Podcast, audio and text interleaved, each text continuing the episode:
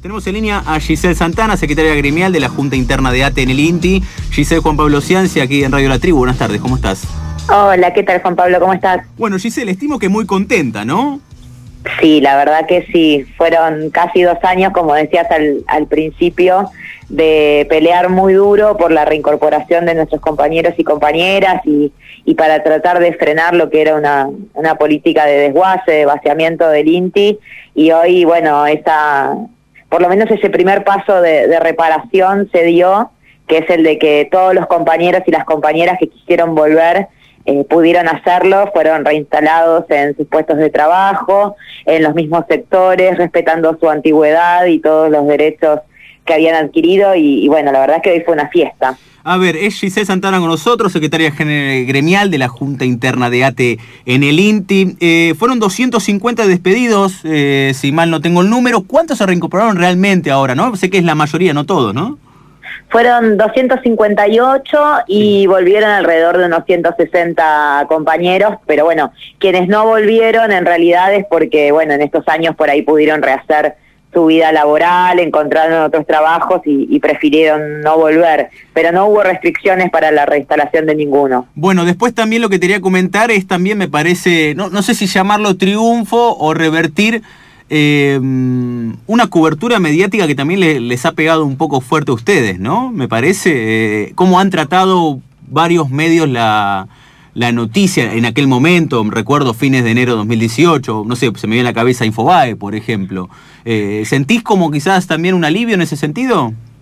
Sí, esos medios eh, no, no dejan de tratar la, la, noticia de una forma muy tendenciosa y muy injusta. Es verdad. los ¿eh? trabajadores y trabajadoras. Infobae, que vos lo acabas de, mencionar, sacó una nota muy tremenda este, contra los trabajadores despedidos que estaban siendo reincorporados. También el diario La Nación hubo en estos años un, cerco mediático que protegió las atrocidades que el macrismo llevó adelante en el INTI, pero, pero también tuvimos un montón de otros medios, sobre todo medios alternativos, populares, comunitarios y también algunos este, medios más importantes que, que nos ayudaron a difundir la pelea y, que entendieron sobre todo eh, lo arbitrario de esos despidos, lo injusto de esos despidos, pero también la enorme importancia que el INTI tiene para toda la sociedad y por qué había que defenderlo. Acá veo una noticia del 17 de enero de, de Infobae y tenés razón, te tengo la razón, porque el título es Reincorporan a casi 200 empleados que habían participado de los destrozos en el INTI. ¿Sí? es, terrible, es terrible. Era claro. A ver, te quiero llevar eh, a otro lado, quizás algo, algo más profundo.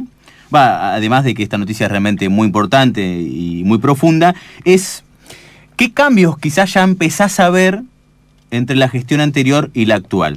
Si es que ya se pueden ver cambios o si estamos hablando todavía de un fenómeno como se ve a nivel nacional, provincial, municipal, de reconstruir un poco el tejido, ¿no? afrontar la crisis de alguna forma. ¿Cómo se vive esto en el microclima del INTI, digamos? Y es un proceso un poco lento, ¿no? Quizás eh, nosotros, algunos de nosotros hubiéramos querido este, más acciones este, más concretas o, algún diálogo más fluido con las autoridades de, del INTI, pero la verdad es que el paso más importante, el gesto más importante en ese sentido de reconstrucción lo dieron con la reincorporación de todos los compañeros, que era nuestra demanda fundamental. Esperamos que a partir de acá pueda haber también todo un trabajo en cuanto a la reparación eh, de líneas de trabajo, de conquistas perdidas por los trabajadores y las trabajadoras en relación con nuestro salario, con la carrera laboral, eh, pero bueno, también con la remoción de, de algunos eh, funcionarios este, que, que, quedaron de, de, la gestión anterior y que realmente es imposible la convivencia con gente que ejerció tanta violencia contra nosotros. Es como que todavía hay muchas cosas pendientes pero bueno, esperamos que a partir de este primer paso se puedan empezar a llevar adelante, ¿no? Sí, quiero incorporar también, si bien eh, estamos hablando de, otro aspecto que hace la ciencia y la tecnología, eh, pues bueno, me han llegado mensajes, la actualización de las becas eh, postdoctorales, eh, que también justo hay muchos, muchos oyentes que, han sido también, han tenido sueldos realmente muy miserables durante mucho tiempo. Me parece que es parte de eso, ¿no? Viene por ese lado, ¿no? Tratar de reestructurar un poquito, de afrontar la crisis por diferentes lugares. Te llevo a otro lado. ¿Cómo es, perdóname, cómo es el tema de qué se viene en agenda para ustedes ahora? ¿Ya solucionado este problema? ¿Qué se viene? ¿Qué están pensando? Bueno, hay algunas cuestiones que, nos parecen muy urgentes, algunas tienen que ver con las líneas de trabajo.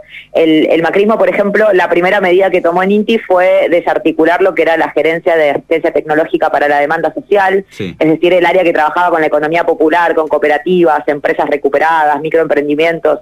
Eh, eso nos parece que es una necesidad urgente no solo por los trabajadores y las trabajadoras del INTI que, realizaban esas tareas, sino además por lo urgente de poder llevar a cabo esa tarea en esta situación tan crítica, ¿no? Socialmente hablando.